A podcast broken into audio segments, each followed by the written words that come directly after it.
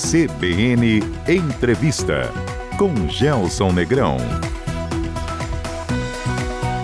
Olá, bom dia. Sejam todos bem-vindos a mais um CBN Entrevista.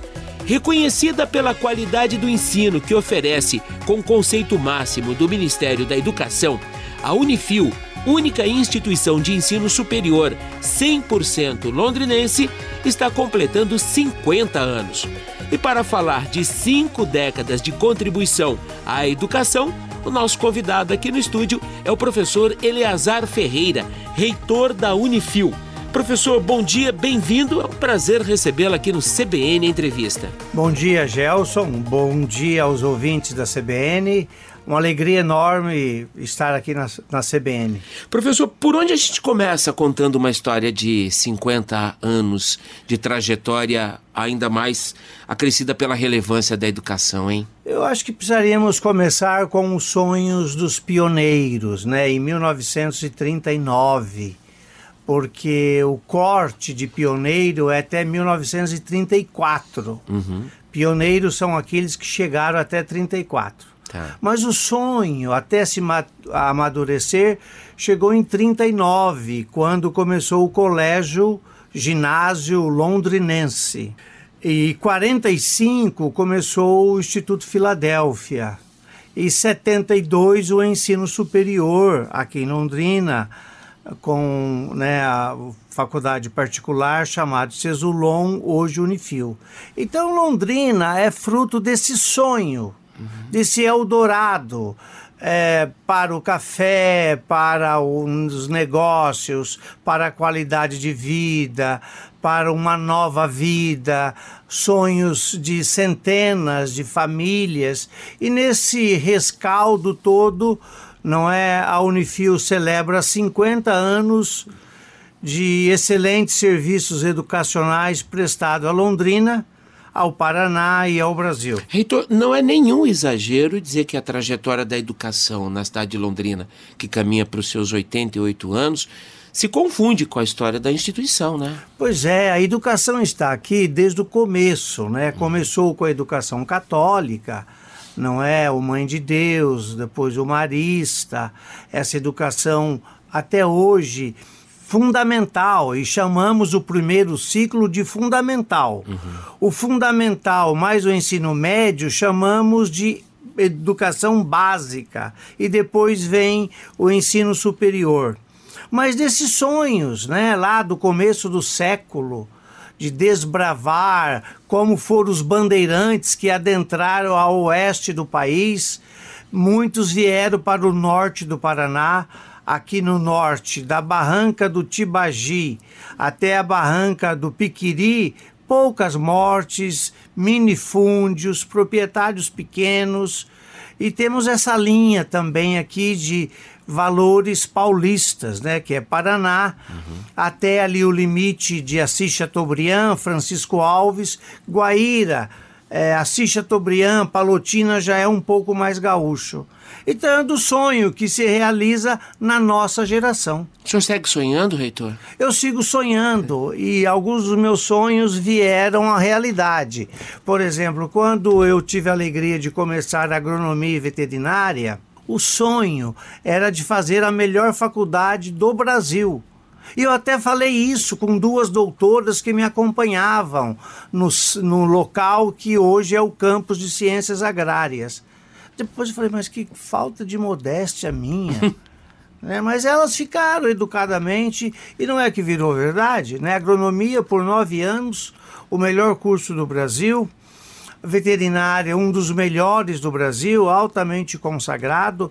O Hospital Veterinário atende essa região paulista que se, né, que gira um pouco em torno de Londrina.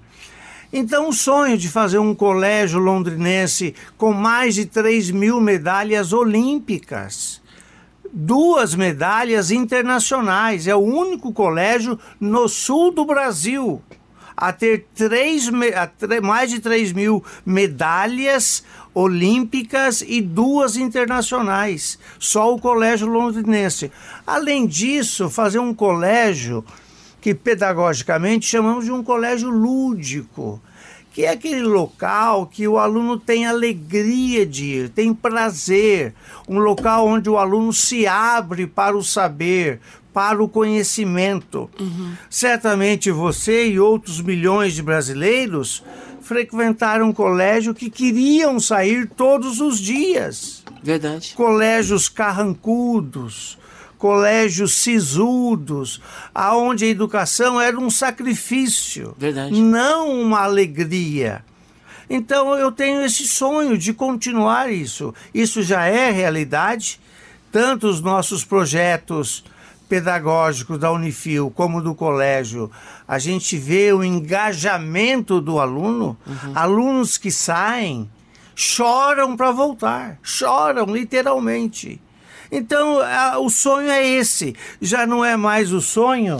Como é que faz para tecer essa malha da paixão pela instituição e por estudar na instituição? Tem uma química aí, não tem, professor? Tem uma química. A química. Aliás, tem química, física, matemática, biologia. Tem, não, mas a química aí é uma química de dor. É. Suor, sangue e lágrima. É mesmo, professor. Isso nos remete ao texto bíblico que diz, não é?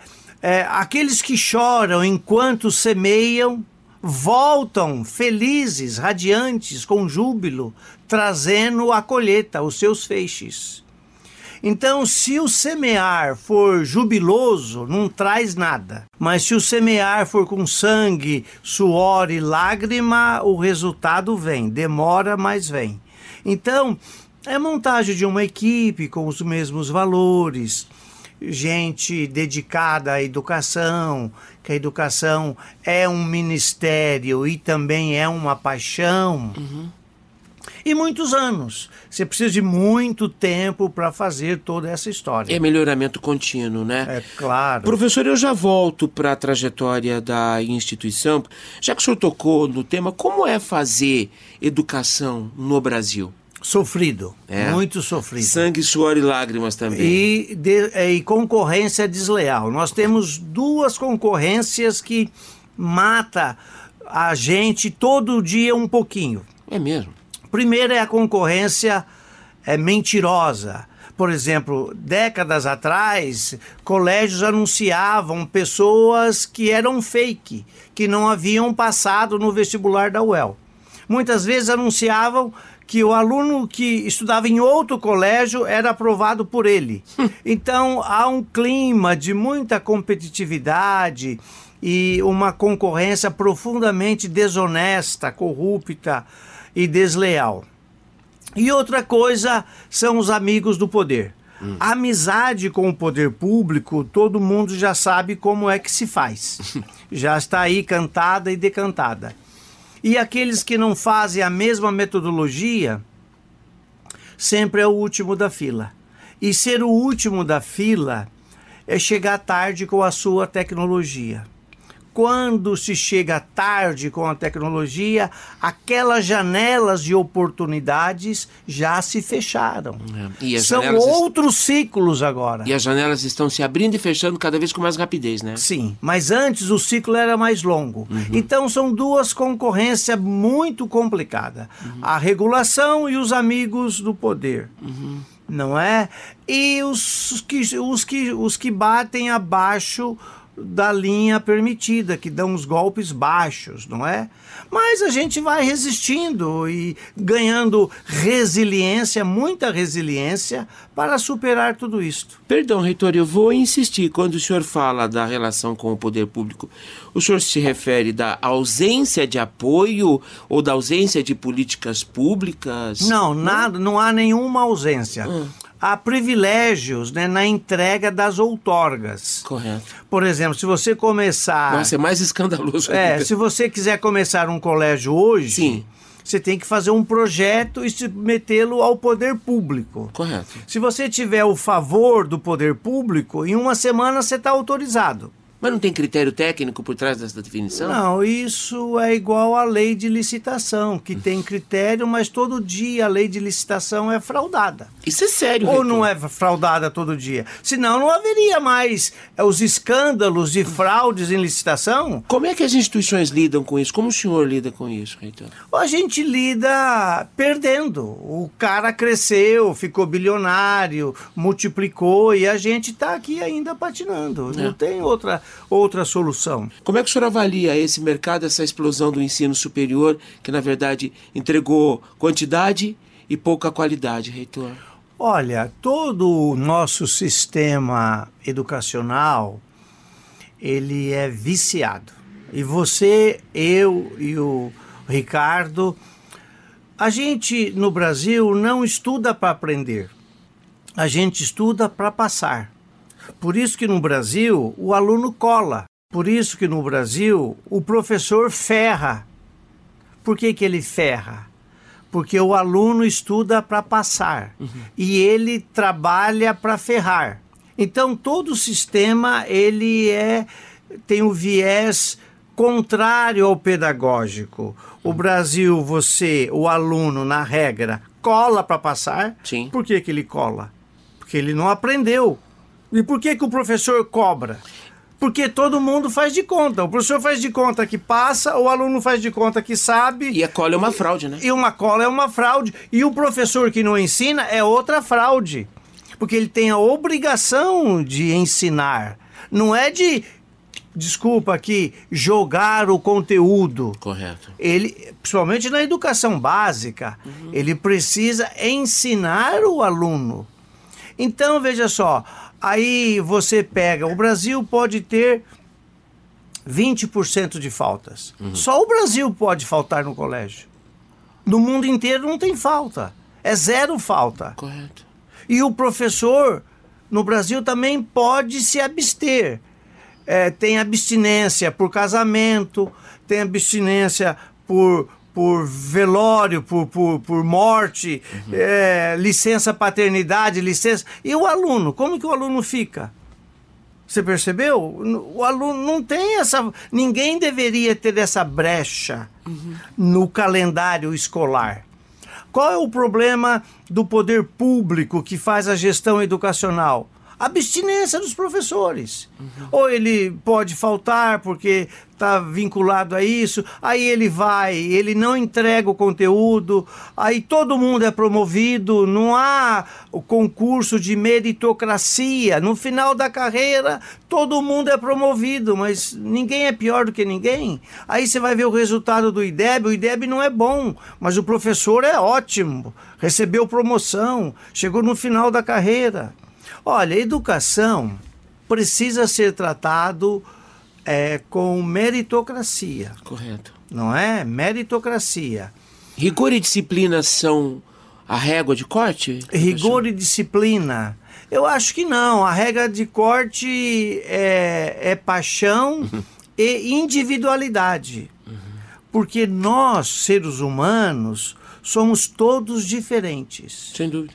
Gostamos de coisas diferentes, dormimos em, em horários diferentes, acordamos em horários diferentes. E o aluno é uma peça única que precisa ser respeitado e formado com os seus pontos positivos e entendido os pontos negativos. Correto. Mas a escola não pode ser um trauma na vida do aluno. Sem dúvida. Eu já vou voltar ao aspecto psicológico, professor, só para não perder conexão com essa sua provocação, que tem muito de tom de desabafo também. Como é que faz para reverter essa situação? Aí é de cima para baixo, né? Olha, o preço a se pagar, Hum. ninguém quer pagar, porque é o político que tem que pagar.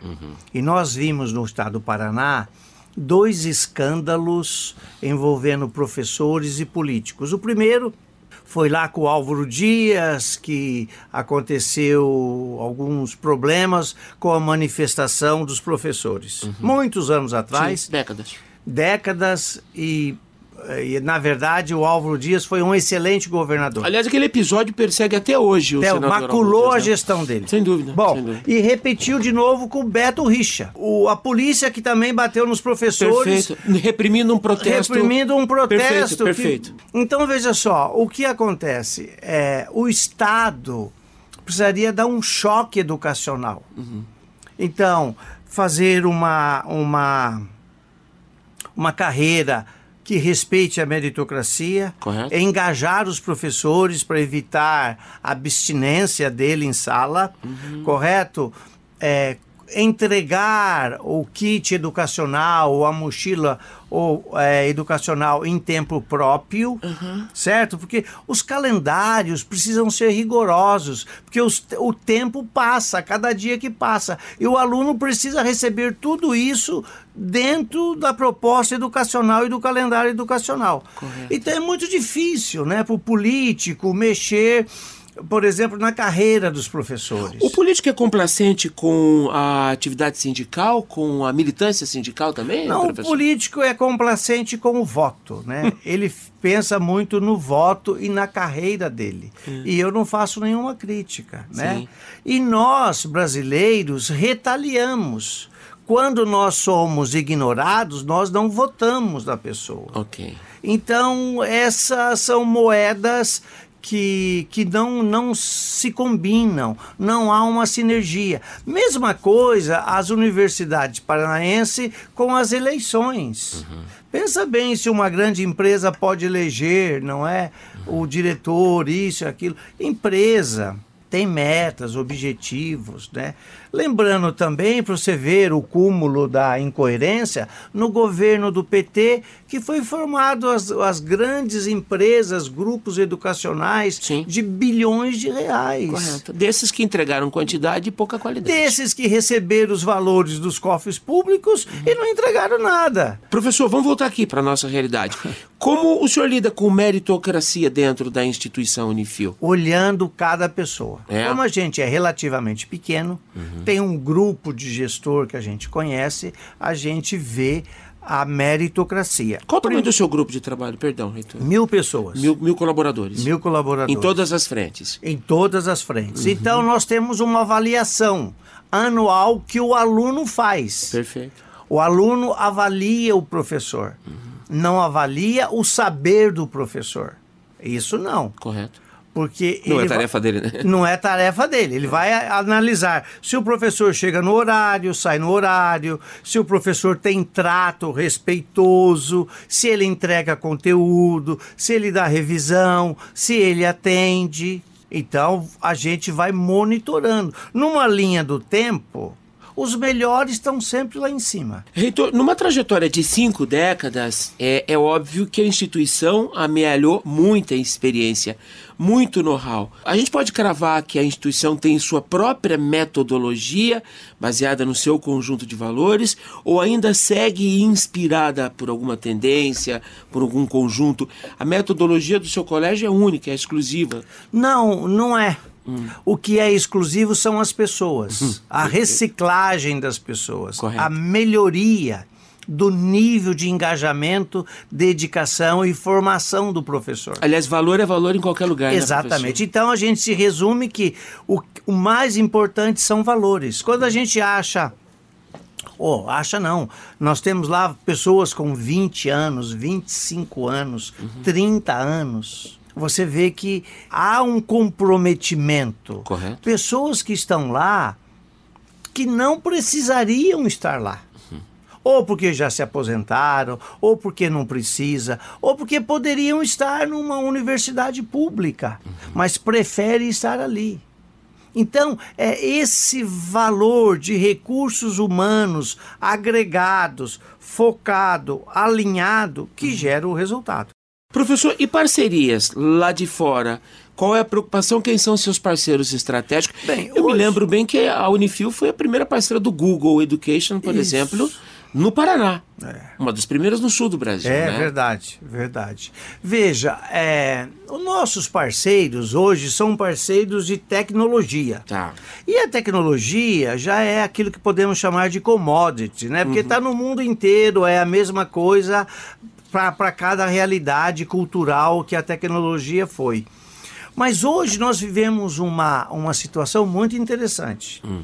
Se você é grande, você pode ter tecnologia. Correto. Se você é médio, também. Mas se você é pequeno, a tecnologia custa muito caro. Correto. E o que, que custa mais caro da tecnologia? As pessoas. Uhum.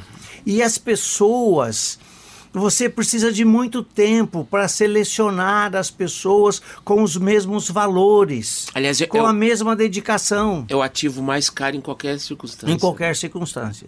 Então, veja, eu acho que o segredo da Unifil hoje uhum. é a sua equipe de professores. Uhum. Então, isso que é relevante, isso que mostra o comprometimento da instituição Correto dos seus valores e do engajamento dos professores. Uhum. Aí que a mística, aí que a química da educação acontece. Um professor experiente que conhece o aluno, que conhece o assunto e que tem uma entrega satisfatória. O aluno apto à infraestrutura e tudo acontece, essa química. Uhum. Porque a educação ela tem uma parte abstrata, que a gente chama de teórica, uhum. mas ela tem uma materialidade, que é o fazer. Correto. Então, por exemplo, um aluno da fisioterapia, ele precisa sair de lá sabendo o que fazer onde. Não é? Qual a parte do membro superior ou inferior, qual é a técnica. E isso nós fazemos com muito valor dentro. É, alunos que conseguem aglutinar a parte teórica uhum. e a parte prática. Aliás, reitor, qual é o feedback que o senhor recebe do mercado para os profissionais que o senhor coloca no mercado? Bem, o feedback são os melhores possíveis, uhum. né? Então nós temos gente mundo afora, você pega o pessoal da TI, uhum. de tecnologia da informação, tem gente trabalhando no mundo inteiro, principalmente na Europa, Estados Unidos, alunos que fez, que fez tecnologia com a gente. Isso é, porque a tecnologia é a mesma. Quem aprende aqui a trabalhar com Oracle, hum. com SAP, com, com Canvas, aprende isso em qualquer lugar do mundo. Né? Então, a gente, na verdade, nós estamos formando essa mão de obra para o mundo. Tem mais uma. Hum. Hoje nós temos a Tata e a Atos. Sim. No Brasil inteiro escolheu o corpo docente da Unifil para reciclar os funcionários deles. Que bacana. Porque eles também precisam ser treinados. Intervalo. E daqui a pouco, na segunda parte do CBN Entrevista com o professor Eleazar Ferreira, reitor da Unifil, a contribuição da educação para ajudar a mudar o Brasil. Até já! De volta com o CBN Entrevista, o programa de hoje fala dos 50 anos da Unifil, a única instituição de ensino superior 100% londrinense. Para falar dessa contribuição de cinco décadas à educação, está conosco aqui no estúdio o professor Eleazar Ferreira, reitor da Unifil. Aliás, professor, e por falar em contribuição, defina para gente o papel da educação nesse constante processo de mudança e melhoramento do nosso país? Para a transformação do país, ah. nada mais importante do que a educação básica. Correto. É ali que se dá os fundamentos da construção do mapa mental. Uhum. Essa é uma, uma palavra em voga, né? Hoje, uhum. mapa mental. Uhum. É o mindset. Correto. Se você não fizer isso bem feito nos anos iniciais da educação, uhum. como é, soltar as correntes da criatividade, do respeito, do pensamento aguçado, da leitura, da escrita, você vai patinar lá na frente. Sem dúvida. Irá repercutir vai, mais adiante, né? Vai repercutir. Então, veja, o poder público tem essa, esse grande desafio uhum. de melhorar o fundamental. Uhum. Fundamental hoje é do primeiro ano ao nono ano. Correto. E aí nós estamos falando de dois poderes públicos. O municipal que vai do primeiro ao quinto uhum. e o estadual que vai do sexto ao nono. Uhum. Então veja, é nesta época que as crianças, nós seres humanos, enquanto crianças, estamos mais aptos a sermos impactados com a formação, com a educação. Se perdermos essa janela, alguns não voltam, uhum. outros sim e outros se perdem. Isso é determinante na qualidade do profissional lá na frente, professor? Totalmente determinante. Né? Um uhum. profissional seguro, que sabe ler, escrever, pensar, falar. Uhum que entende o que é lógica, né? Qual é o caminho razoável, né? É, ele não decora para passar, ele, ele não decora, ele aprende, né? Ele aprende, ele muda o mindset dele, ele muda o mapa mental dele. Veja, eu fui há uns três anos no Google, no Vale do Silício, na Califórnia. Uhum. E o vice-presidente veio fazer uma palestra para gente, um, um grupo, um, um, grupo de reitores. Eu falei, o Google acabou de fazer uma pesquisa entre as 600 empresas maiores aqui nos Estados Unidos, querendo saber o que, que era mais importante para escolher os funcionários. Primeira coisa, equipe que consegue resolver problemas. Hum.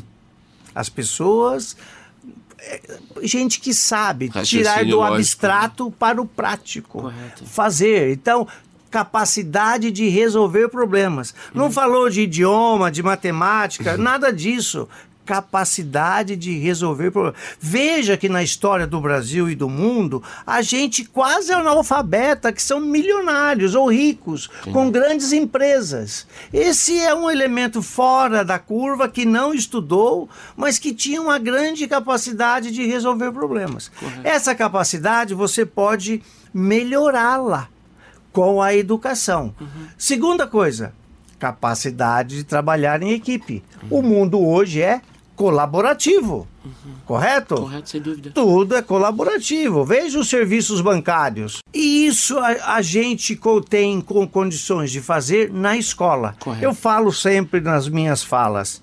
A educação mais importante da pessoa começa na educação infantil Correto. e vai até o fundamental, o nono ano. Depois, a pessoa é capaz de se virar. Mas quem for frustrado nesta fase uhum. se desmancha. Professor, a gente falou de tecnologia e a propósito de tecnologia e pandemia, foi menos duro, foi menos difícil para a instituição Unifil o período de pandemia, o distanciamento físico do professor do aluno, exatamente por conta da preocupação dessa antecipação com recursos tecnológicos. Bom, eu vou lembrar um ditado popular que diz: olha, vamos separar os meninos dos homens. A tecnologia separou de fato a educação brasileira. Correto separou entre as instituições, os colégios, universidades que tinham tecnologia e os que não tinham. Os que não tinham usaram o WhatsApp, Zoom, caderno, correspondência, telefone, porque não tinham tecnologia. Uhum. Tivemos a felicidade de estarmos preparados para uma situação jamais imaginada por qualquer um de nós. Sem dúvida. Então nós tínhamos várias tecnologias, em uma semana nós viramos quem que faltava calibrar? Alguns professores. O que, que aconteceu? O aluno já era qualificado com a tecnologia educacional. Uhum. Não com o conteúdo que o professor ministra, não é nada disso. Correto. O conteúdo é uma coisa, a tecnologia é outra. Muitos alunos foram às casas dos professores ensinar a tecnologia. Que loucura. Aí o professor fez o trabalho de superar os limites. Então, nós tivemos ali um grupo de 100 alunos e professores altamente qualificados com tecnologia, que rapidamente atendeu toda a instituição. Nossos alunos foram multiplicadores. Foram multiplicadores. Uhum. Tutores, orientadores. Né? Correto. Né? Aí nossos alunos não perderam nenhum ano educacional, é foram para frente. Não sei se você conhece alguém que estava lá conosco nessa época da pandemia. Professor, aluno? Não, aluno. Alu- A minha filha, A professor. sua filha. A, Então... a- a gente recebeu em casa, e aqui me permita o depoimento, professor. Claro. A gente recebeu minha filha no Fundamental, no primeiro ano do Fundamental, né?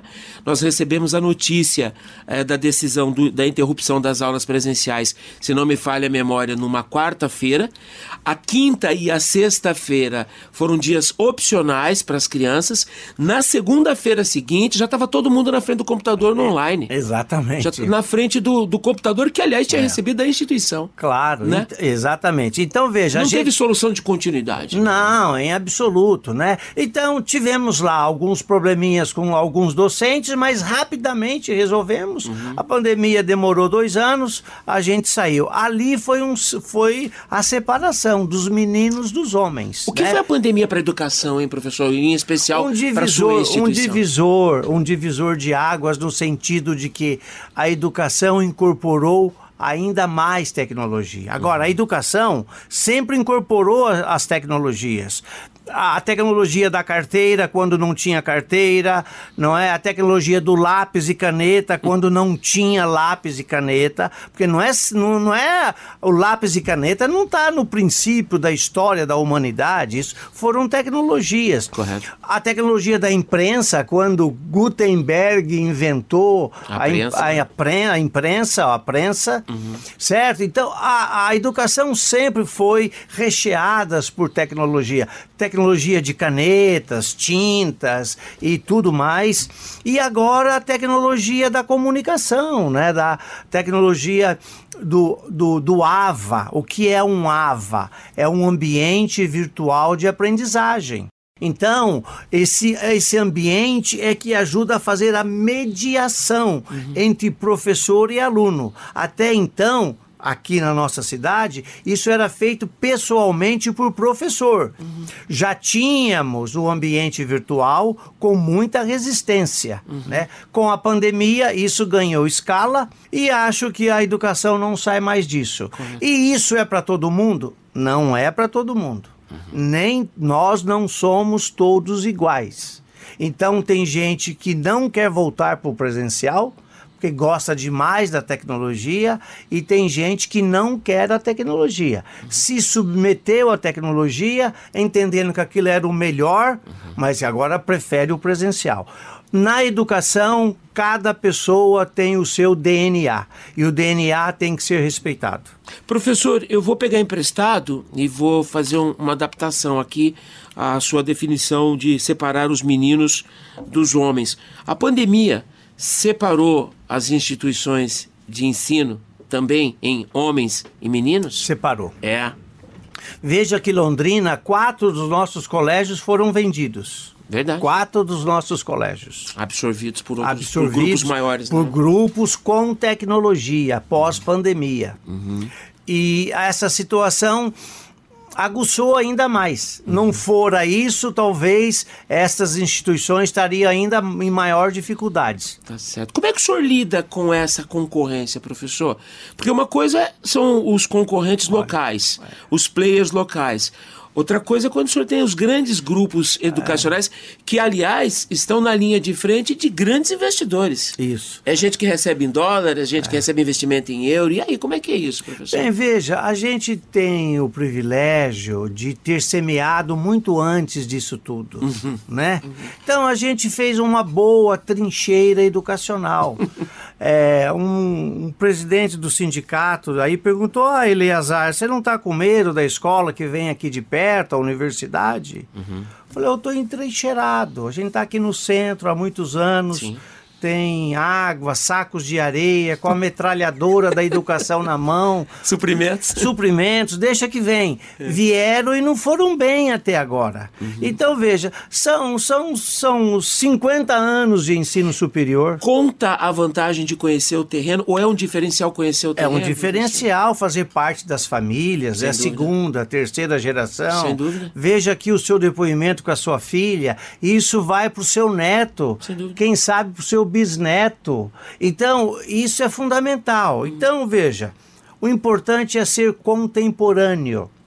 Não adianta ter 200 anos e uma coisa ultrapassada. Você tem que ter essa linha do tempo sempre muito contemporâneo. Uhum. E essa modernidade vem nesse misto de tecnologia, uhum. correto?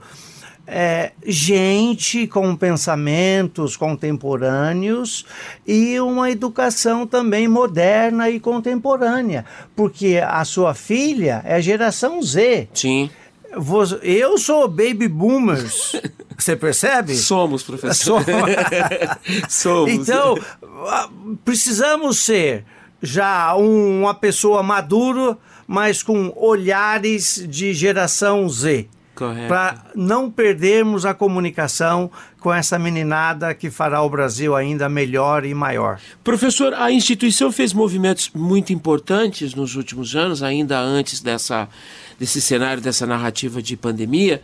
Por exemplo, o Canadá Country Club virou um campus, né? É. O Colégio Canadá virou outro. Virou outro campus.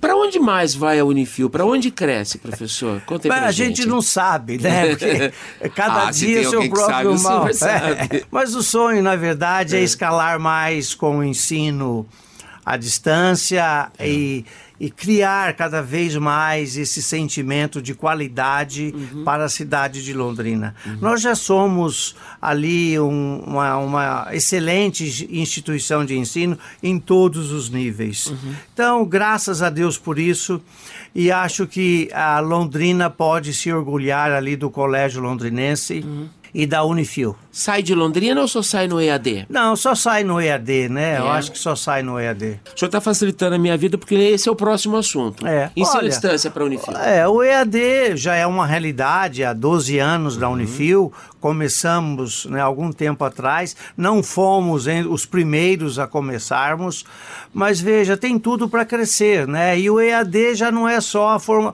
a formação formal, a educação formal, são os treinamentos também, né? Uhum. O mundo corporativo está muito no EAD, com diferentes ferramentais, correto? Uhum. Então, é, eu creio que a formação contínua de qualquer profissional uhum. vai ser por meio de tecnologia. Né? O senhor acabou de citar dois, dois robustos exemplos, a Tata e a Atos. E a Atos. Que foram correto. buscar na instituição. É e que vieram, né, também com o nosso apoio. A Sim. gente esteve lá no começo, vem, nós temos aqui as faculdades que vamos gerar alunos para vocês, coisa e tal. Uhum. Fizemos parte das reuniões de atração com a CODEL, gabinete do prefeito. Uhum. A gente tem uma sinergia com a cidade, né? Uhum. Queremos ser relevantes para a cidade e para as pessoas que moram em Londrina e região. Professor, já é reta final da nossa conversa. Qual foi, na sua opinião, quais foram as maiores contribuições da instituição em cinco décadas de existência, na sua opinião? E modéstia às favas, por favor, professor. Veja, eu acho que a, a, grande contribuição é exatamente isso, né? Formar as mentes para o futuro. Uhum. Não importa qual que seja o futuro. Uhum. Porque hoje nós educamos para profissões que não existem. Verdade. Só para você ter uma ideia. Então, veja, a educação bem feita não importa o que vem pela frente, uhum. a pessoa vai estar preparada em qualquer cenário. Uhum. Então, aí que separa realmente uma educação de criatividade, de aguçamento, de perspicácia, intuitividade, curiosidade, uhum. porque é isso que vai permitir o cidadão, a pessoa, caminhar o seu caminho. Reitor, a cidade de Londrina caminha a passos largos para se consolidar como uma referência na área de tecnologia da informação, tem feito apostas importantes e entregado Isso. resultados Isso. no campo da inovação. O que a gente está colhendo hoje tem muito de contribuição da instituição Unifil muito, também, né? Claro. Tem o DNA da instituição aí também. Olha, nesse livro aí nós temos um capítulo especial, é, Sem né? dúvida. É o curso mais antigo de tecnologia, já com né, muitos anos é o maior curso, é o mais antigo, o maior e o melhor. Mais antigo Desculpa quanto? Tem falsa. 40, 50 anos? Já tem quase qua- tem mais de 40, né? Tem mais de 40, Mais de 40 anos. né? Ele é dos anos 70, né? Dos anos 70. Então, veja, foi um curso pioneiro lá atrás. Uhum. Mas não é só isso, né? Veja, os bons arquitetos, os bons psicólogos, né? Correto? Pessoal de enfermagem. Pessoal de enfermagem, agora a fisioterapia. Você vê lá pessoas passando em residência em São Paulo, Alberto Einstein, sírio-libanês, você entende? E por aí afora vai, né? É, é formar bem os mentes, as mentes Uhum. e dar asas para voar. Tem mais dois assuntos aqui. Claro. E medicina, professor? Pois nunca, é. nunca esteve no radar de vocês? Não, está há algum tempo, está no nosso radar, né? Mas medicina também é um lobby para ser assim bem educado, né? É, é que a gente não conseguiu romper isso ainda. E, infelizmente o MEC não tem olhares de meritocracia, de agradecimento pela contribuição, né? O MEC é uma máquina de política e campanhas e votos e não consegue enxergar quem é relevante nesse cenário nacional. E a gente tem essas dificuldades, mas estamos trabalhando, estamos trabalhando seriamente para trazermos medicina, mais um curso aqui para Londrina. Eu lhe conheço há alguns anos já da convivência profissional. O senhor não desistiu ainda, né? Da- Não, eu- eu de não- ajudar a mudar a educação. Não, eu não Ou pelo desisti menos ainda. esse Não, papel do não. Estado é, aí, né? É bem, veja, eu tenho, eu tenho 27 anos De instituição. de instituição, 27 anos sentado na mesma cadeira, trabalhando 14, 15 horas por dia. Enfim, é uma grande paixão e algumas coisas a gente fez com muito êxito, outras ainda não. E assim é o ciclo da vida, não há o que se lamentar, né? Sem dúvida. Quando a gente faz o melhor possível no contexto em que se vive. Professor, qual é o próximo estágio da educação, na sua opinião? No sentido mais amplo que a educação possa sugerir. Olha, eu acho que o próximo estágio, na verdade, já é um estágio que vem sendo é, é, buscado por muita gente, é escalar a educação com qualidade. E a tecnologia faz isso. Por exemplo, o mesmo telefone que você tem, qualquer pessoa no mundo tem. É a mesma tecnologia. Porque não é possível fazer um celular só para o Brasil e outro só para a Índia. Correto. Então a tecnologia ela tem esse condão de melhorar a qualidade e fazer a entrega, diferente de estradas, né? A gente vai viajar para o país de primeiro mundo, são estradas maravilhosas, né? Nossas estradas têm cheio, é cheio de problemas, cabeceira de ponte que balança, que é alto, que é baixo, a gente não consegue ter uma qualidade em estradas, bueiros na cidade, cada tampa de bueiro você perde um amortecedor. Não é isso? Quando não, cheio de pardais. Só Deus sabe, ou o diabo, por que que tem tantos pardais nessa cidade. Porque falta educação no trânsito. Falta professor. educação no trânsito. Falta educação na vida, aliás. Ou né? você está sendo gênuo? Eu se... Não, eu tô sendo Ingênuo. ingênuo. É.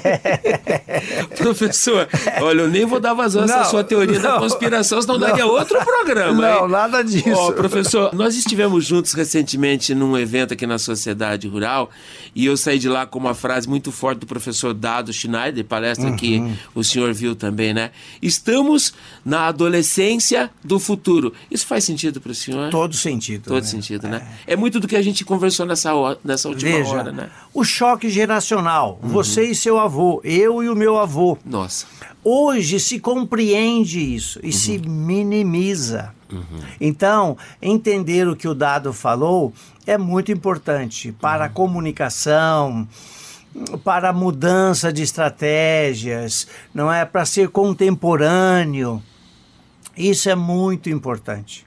Reitor, muitíssimo obrigado pela gentileza de nos atender. Foi um privilégio ouvi-lo e recebê-lo, tá?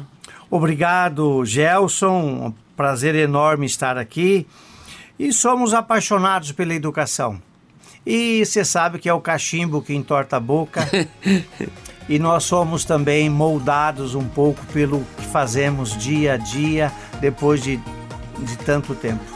O CBN Entrevista de hoje com o professor Eleazar Ferreira, reitor da Unifil, estará disponível daqui a pouco em nossas plataformas digitais. Acesse também o nosso canal no Spotify. O papo de hoje com o professor Eleazar e todos os nossos programas estão disponíveis lá no formato podcast. Excelente final de semana a todos e até sábado. Tchau. CBN Entrevista com Gelson Negrão.